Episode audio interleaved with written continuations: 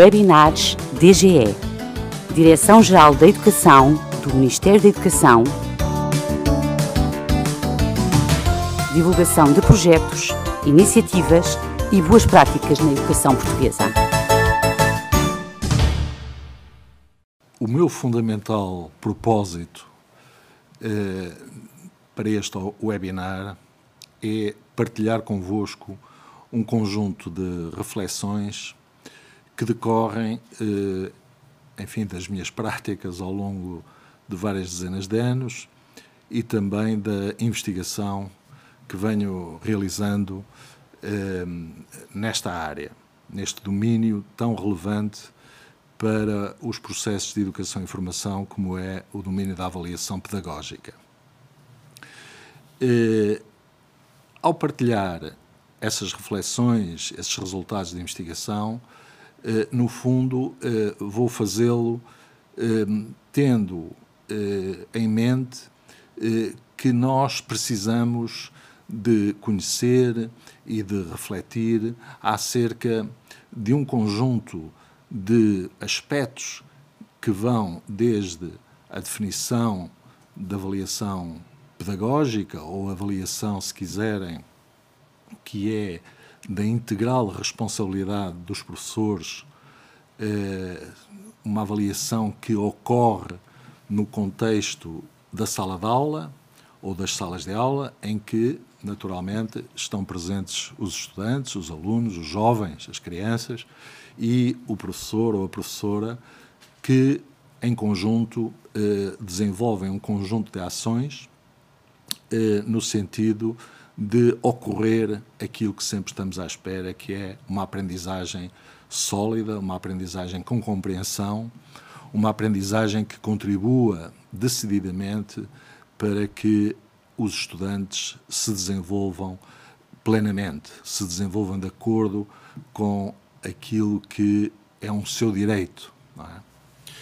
E, naturalmente, que eh, eu eh, gosto sempre de enunciar, e aqui vou fazê-lo de forma algo telegráfica, por razões óbvias, mas gosto sempre, como eu dizia, de colocar um conjunto de desafios eh, que começam por um que é eh, fundamental, que é o propósito da avaliação pedagógica qual é o propósito da avaliação pedagógica. E, embora depois de muitos anos esse propósito ainda não esteja totalmente interiorizado nos sistemas educativos, a verdade é que o principal propósito da avaliação é contribuir para melhorar as aprendizagens dos alunos. Isto parece realmente muito simples, mas contrasta naturalmente com a visão de que a avaliação é um processo destinado a classificar. Eh, contrariar esta ideia é muito complicado. Isto é, eh, nós temos sempre que refletir, que debater e de procurar compreender na sua total profundidade esta ideia de que avaliar é um processo que nos ajuda a melhorar o ensino e a melhorar a aprendizagem. Dito de outra forma, avaliar é um processo pedagógico cujo mais fundamental propósito é melhorar as aprendizagens dos alunos, ajudar os alunos a aprender. Naturalmente que a avaliação pedagógica só faz sentido se estiver associada a outros dois processos fundadores de qualquer eh, sistema de educação e formação. Como digo, só faz sentido, a avaliação só fará sentido, a avaliação pedagógica, se estiver in, integralmente associada, fortemente relacionada, se quiserem, com uh, o ensino e com a aprendizagem. Portanto, temos aqui um, um, momento importante na nossa reflexão, que é a de conceptualizarmos a ideia de que a avaliação tem de estar sempre intrinsecamente associada ao ensino e à aprendizagem.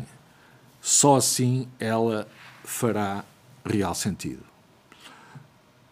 Eh, até porque, devo dizer, não quero complicar muito este webinar, porque devo ser o mais claro possível, naturalmente, mas até porque, dizia eu, eh, há ações de ensino, há ações de aprendizagem e há ações de avaliação que são desenvolvidas pelos professores eh, ou pelos alunos, ou por ambos, que se confundem. Portanto, nós, quando investigamos, eh, podemos observar muitas situações de sala de aula em que há, há uma determinada ação que é, por exemplo, tomada por um professor ou por uma professora, ou por um aluno ou por uma aluna, que nós não, não podemos, ou temos dificuldade, ou temos bastante dificuldade em identificar se aquela ação é uma ação de ensino, se é uma ação de avaliação ou se é uma, avaliação, uma ação de aprendizagem. Uh, isto, uh, portanto, significa o quê? Significa que provavelmente no futuro o que nós vamos ter é algo chamado, eventualmente com outro nome, mas que se chama avaliação, ensino, aprendizagem ou aprendizagem, avaliação e ensino. Ou seja, as teorias que estão por trás de cada um destes processos provavelmente irão evoluir no sentido de termos uma só teoria, uma, uma chamada meta-teoria, a teoria das teorias, que nos ajude a compreender este fenómeno. E, naturalmente, as práticas, porque isso é o que nos importa eventualmente mais aqui, as práticas são práticas que vão ter precisamente em conta aquilo que eu acabei de dizer. Tem que haver uma estreita relação, eu, dizia, eu diria que tem que haver uma comunhão muito forte entre o ensino, a aprendizagem a avaliação. O que é que isto significa? Significa que quando eu proponho tarefas para que os alunos as desenvolvam, para que os alunos as resolvam, se quiserem, essas tarefas têm que ser tarefas que nos ajudam a ensinar, que ajudam os alunos a aprender e que quer alunos, quer os professores podem avaliar através dessas tarefas. Só assim é que nós, se me permitem a expressão, trazemos a avaliação para esse ciclo eh, que até agora tem sido apenas considerado ensino-aprendizagem. Nós temos que introduzir nesse ciclo a avaliação e termos, portanto, ensino, avaliação e aprendizagem. Uma outra questão que eu gostaria de deixar aqui neste webinar é que, ao contrário do que por vezes se pode pensar, a avaliação pedagógica não é uma questão de instrumentos. A avaliação pedagógica, seja ela formativa ou seja ela sumativa, não é uma questão de instrumentos, não é uma questão de medida, não é? Eh, é, antes do mais, e como eu tenho procurado acentuar desde o início deste webinar, um processo eminentemente pedagógico da maior relevância. Ou seja, é um processo que em qualquer circunstância, deve estar sempre ao serviço da aprendizagem, mesmo quando se trata de uma avaliação sumativa. Porque, e aproveito para dizer, nós podemos ter avaliações sumativas que estão eh, orientadas exclusivamente para classificar os alunos, ou podemos ter avaliações sumativas que eh, não estão orientadas para a classificação dos alunos não, e os seus resultados não são mesmo utilizados para a classificação dos alunos. Muitos professores fazem eh, avaliações sumativas, que são, não são mais do que pontos de situação, é? pontos de situação em que nós procuramos eh, fazer um balanço acerca do que é que os alunos sabem e são capazes de fazer. E, portanto, nós podemos fazer esses balanços quer num diálogo com toda a turma, em que, no fundo, eh, o professor ou a professora levanta um conjunto de questões que os alunos, em conjunto, vão respondendo, para que o professor e os próprios alunos se apercebam de como é que estão em relação a aprendizagens a desenvolver, ou como é que estão em relação às aprendizagens a desenvolver, e esses esse balanço, essa súmula que se faz nesse momento, eh, não é mobilizado, os seus resultados não são mobilizados para efeitos de classificações. Portanto, temos aqui duas abordagens à avaliação sumativa. Uma em que a avaliação sumativa serve exclusivamente para classificar, e podemos ter duas, três, quatro por cada período, e avaliações sumativas, que são balanços que nós vamos fazendo ao longo do período, que não são mobilizados para efeitos da classificação dos estudantes. Uma outra coisa que é importante ter em conta, e eu aqui, enfim, como disse no início, estou a procurar levantar um conjunto de questões que devem ser pensadas nos conselhos pedagógicos, nos conselhos de turma, é? devem ser pensadas no, sempre que os professores têm oportunidade para refletir sobre estas matérias, não é? Mas dizia eu que a avaliação pedagógica é um processo imbuído de subjetividade. Eh, e muitas pessoas, eh, inclusivamente, consideram, e se me permitem, eh, não muito bem, ou erradamente mesmo, que a avaliação sumativa é uma avaliação objetiva e que a avaliação formativa é uma, avaliação, é uma avaliação subjetiva, uh, e isto realmente não tem qualquer base de sustentação científica. É? A avaliação como domínio do conhecimento está imbuída de subjetividade, porque, em última análise, Uh, o professor, a professora, as pessoas que avaliam, os juízes, os médicos, os investigadores, o eletricista, uh, o trabalhador de qualquer área uh, prática que nós possamos considerar, tem sempre que, num certo momento, que fazer uma avaliação sobre os passos a seguir, sobre aquilo que foi feito, sobre aquilo que há a fazer para corrigir, para melhorar. E essa avaliação está sempre, naturalmente, associada à experiência dessas pessoas. Está sempre associada às práticas dessas pessoas e, e aos conhecimentos dessas pessoas. E, e isto, naturalmente, eh, tem a sua a subjetividade eh, associada.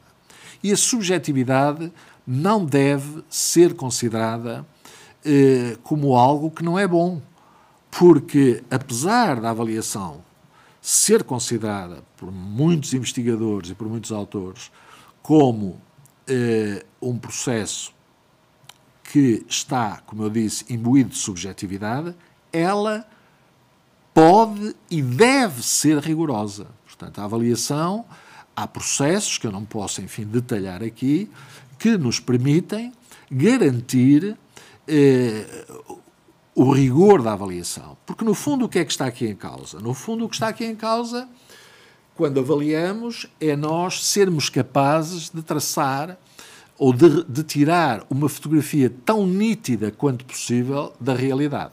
É? E para tirar essa fotografia tão nítida quanto possível da realidade, uma das coisas que nós podemos fazer é não tirar a fotografia apenas uh, num ângulo, através de um, de um, determinado ponto de vista, é, é mudar uh, a, a máquina, se me permitem, vamos mudando a máquina para podermos observar o mundo, observar aquela realidade que queremos avaliar, aquele objeto de avaliação, de diferentes pontos de vista. Este é um dos processos que nos ajuda a garantir a qualidade da avaliação. Naturalmente que trocar impressões com outras pessoas, ou seja, se tivermos vários avaliadores, podemos ter aqui uma intersubjetividade que ajuda, naturalmente, a aumentar a fidelidade da nossa fotografia, a nitidez, se quiserem, da nossa fotografia, daquele fenómeno social, que aquele que nos interessa aqui, naturalmente, é a aprendizagem dos alunos. Portanto, eu diria que a avaliação eh, não está ao serviço das classificações. E este é um problema que não é fácil de resolver para muitos profissionais e para muitos bons profissionais, para todos os profissionais.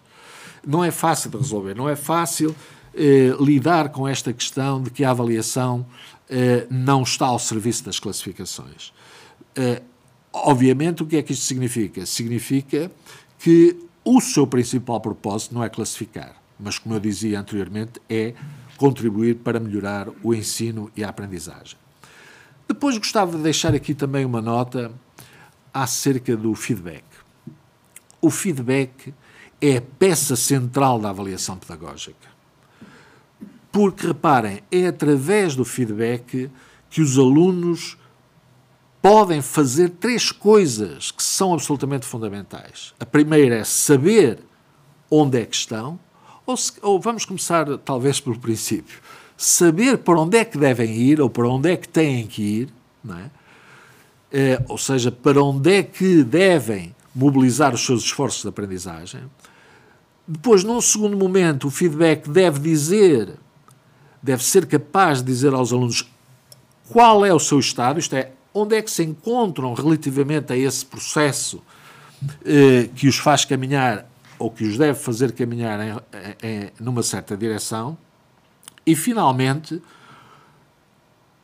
o feedback deve ser capaz de dizer aos alunos os esforços que eles têm de fazer para poderem eh, atingir os objetivos que se pretendem.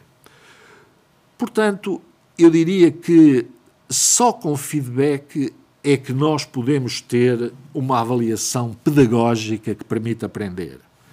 Na verdade, eu costumo dizer e gosto muito de dizer que o feedback é o real conteúdo da avaliação pedagógica.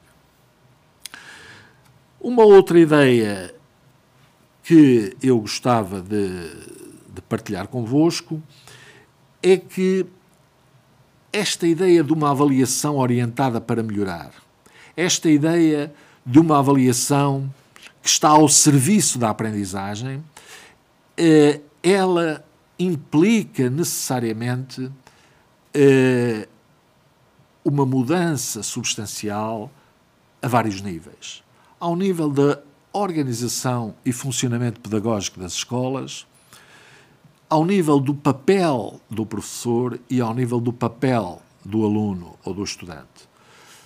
Uh, no fundo, o que nós uh, temos pela frente é o desafio não é, de mexer com culturas pedagógicas enraizadas há séculos nas escolas, uh, enraizadas nas práticas eh, de sala de aula, enraizadas nas ideias que dão origem a essas práticas. E, portanto, é precisamente por isso é que ensaiar novas e inovadoras formas eh, de trabalhar nas salas de aula, novas e inovadoras dinâmicas de trabalho, é um processo que exige uma dedicação, uma profissionalidade, um profissionalismo eh, que eh, não é propriamente de um dia para o outro que ele se pode adquirir.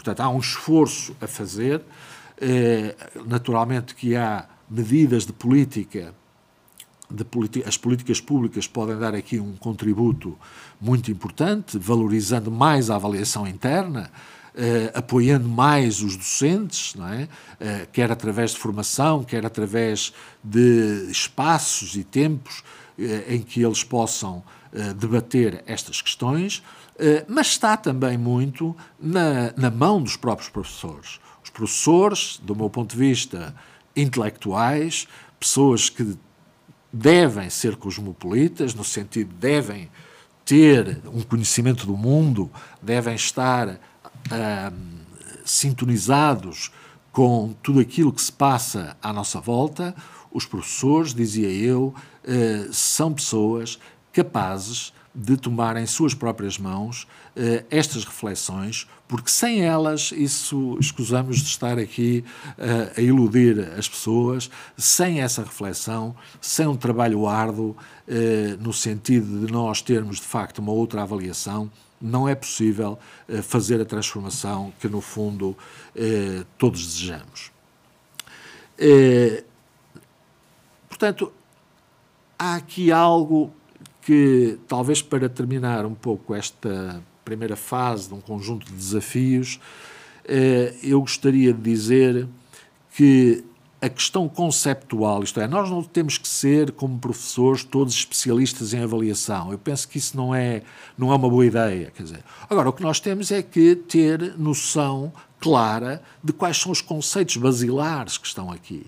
E há aqui dois conceitos basilares que têm que ser naturalmente eh, clarificados. O seu significado eh, teórico e o seu significado prático têm que ser conhecidos dos professores. E esses conceitos são o conceito de avaliação formativa, mais recentemente chamada de avaliação para as aprendizagens, portanto, uma avaliação que nos ajuda a aprender, orientada para que os alunos aprendam, e uma avaliação sumativa, uma avaliação destinada, portanto, a fazer pontos de situação, a fazer balanços acerca daquilo que os alunos sabem e são capazes de fazer.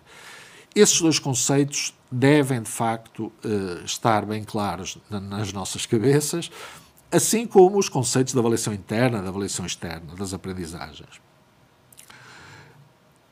E, e tudo isto, para sintetizar, pode levar-nos a uma avaliação que não é um meio da exclusão. Uh, sabem com certeza que desde os anos 50, desde os anos 50 do século passado, que a OCDE tem sistematicamente uh, referido que Portugal é um país que exclui demais os seus alunos. E os seus alunos não são menos capazes que os alunos dos outros países da Europa. O nosso sistema, felizmente, tem evoluído muito significativamente nesse aspecto. Hoje estamos muito mais alertados. A nossa pedagogia está muito mais alertada para isso, se assim se pode dizer. É? Nós hoje não temos, eh, enfim, daquela forma ostensiva como tínhamos nos anos 50, nos anos 60, nos anos 70, eh, a avaliação como um meio para excluir uh, milhares e milhares de alunos de, de, percursos académicos que poderiam ser normais, digamos assim, uh, mas persiste ainda, de facto, um, uma, uma pedagogia que tende a excluir em vez de incluir. A avaliação é usada, não é? Mesmo mais ou menos conscientemente, mais ou menos deliberadamente, como uma forma de excluir os alunos, quando a investigação desculpem-me repetir, mas quando a investigação, isto é, quando o conhecimento produzido pelos seres humanos mostra inequivocamente, mostra inequivocamente que a avaliação eh, deve ser um processo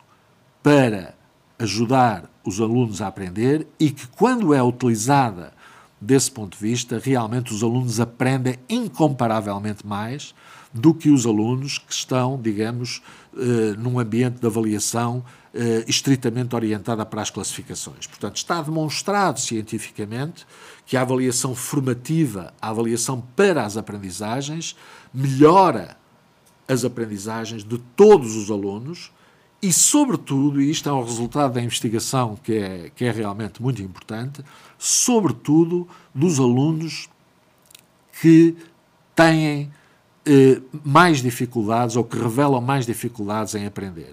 São, sobretudo, esses que beneficiam das vantagens, digamos assim, de uma avaliação pedagógica orientada para a melhoria.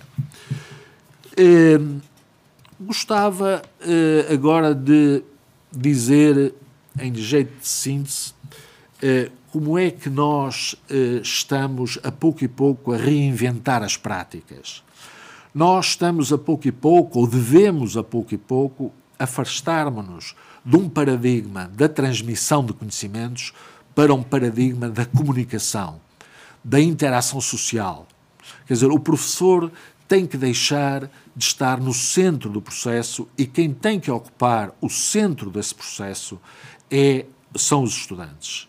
O que é que isto significa? Isto significa que nós estamos afastar-nos, ou devemos afastar, de um paradigma do ensino para um paradigma da aprendizagem, utilizando esta linguagem. Ou seja, se quiserem, eu, quando vou dar a minha aula, como se costuma dizer, pensar talvez o que é que hoje os alunos devem aprender, em vez de pensar o que é que eu hoje vou ensinar.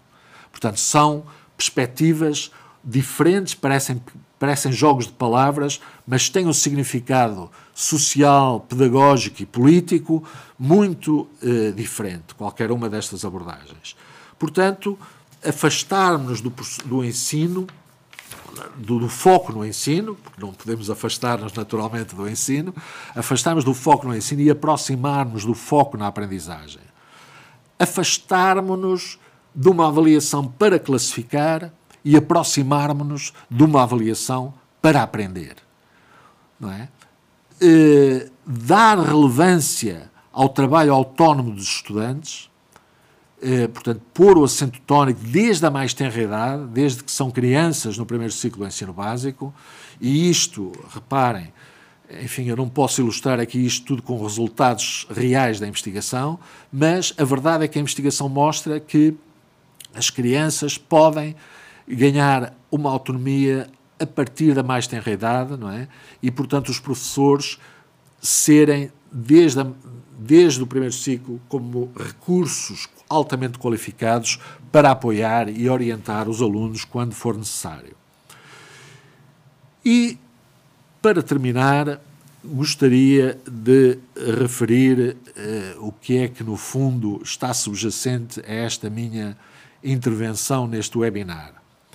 Em primeiro lugar, a necessidade de nós olharmos para os três processos fundadores da educação e da formação, que são o ensino, a avaliação e a aprendizagem, de uma forma integrada. Isto é, temos que caminhar para olhar para estes três processos de uma forma articulada, de uma forma, como eu disse, o mais integrada possível. Depois, uma outra ideia é que temos para obter o rigor da avaliação, ou o rigor na avaliação, deveremos diversificar métodos, eh, estratégias e tarefas de avaliação. Portanto, eh, a diversificação das tarefas, a diversificação de avaliadores, eh, contribui naturalmente para que nós possamos obter um rigor maior na avaliação. Depois há aqui uma ideia que, enfim, eh, já é recorrente eh, há muitos anos que todos falamos nisso, mas e não é fácil pôr em prática, porque se fosse fácil já estava, não é? Eh, que é a do envolvimento ativo dos alunos nos processos de avaliação, nos processos, nas atividades da sala de aula, não é? E isto implica realmente uma forma diferente de encararmos o papel que os alunos e que os professores, como eu já referi antes, devem ter eh, na, no ensino e na aprendizagem. Eh, a ideia que parece tão simples, e é uma ideia simples, mas não é fácil de pôr em prática, que é nós desenvolvermos a ideia de que a avaliação serve para melhorar o ensino e serve para melhorar as aprendizagens. Eu gosto de dizer que a avaliação deve estar ao serviço das aprendizagens. E aqui, como já foi referido atrás, distribuir feedback de elevada qualidade e de forma sistemática é, na verdade, uma forma de atingir eh, esse objetivo. E, finalmente, é importante sermos capazes de articular a avaliação formativa com a avaliação sumativa. Elas não são eh, processos ou não consubstanciam processos eh, opostos, elas devem ser complementares, sendo que os resultados da avaliação formativa devem ser todos mobilizados para apoiar os estudantes, para lhes dar feedback. Há autores que dizem mesmo avaliação formativa e feedback não se distinguem, eu não comungo totalmente dessa ideia, mas isto é só para ilustrar quão importante é o feedback eh, quando tratamos da avaliação formativa. A avaliação sumativa, portanto, ou seja, eh, perdoem-me, eh, mas gostaria de dizer o seguinte: os dados da avaliação formativa, em princípio, não devem ser mobilizados para efeitos de classificação dos alunos. Isso é muito complicado. Portanto, eh, o, o, o, os dados que devem ser mobilizados para efeitos de classificação dos alunos são os dados obtidos através de avaliações sumativas desenhadas para esse efeito. Que podem ser testes, que podem ser uh, trabalhos, que podem ser pequenas composições, podem ser uh, centenas de coisas diferentes, dependendo daquilo, das disciplinas que lecionamos e daquilo que mais consideremos adequado num, num determinado momento. E temos que considerar avaliações sumativas, pontos de situação, balanços, cujos resultados não são mobilizados para efeitos de classificações. Eram estas, essencialmente, as reflexões, eh, enfim, que eu queria produzir neste webinar. Eh, eu, enfim, nunca tinha estado presente numa situação destas, eh, procurei portanto, ir ao encontro daquilo que me parecia mais relevante, que era sinalizar de uma forma telegráfica, é certo, mas não deixar de sinalizar alguns aspectos fundamentais que nós deveremos ter em conta eh, para melhorar, transformar eh, a avaliação pedagógica para que ela esteja ao serviço da inclusão dos alunos e não da sua exclusão, para que ela contribua para aquilo que todos os professores, todos nós eh, trabalhamos, que é melhorar a qualidade da educação no nosso país. Muito obrigado.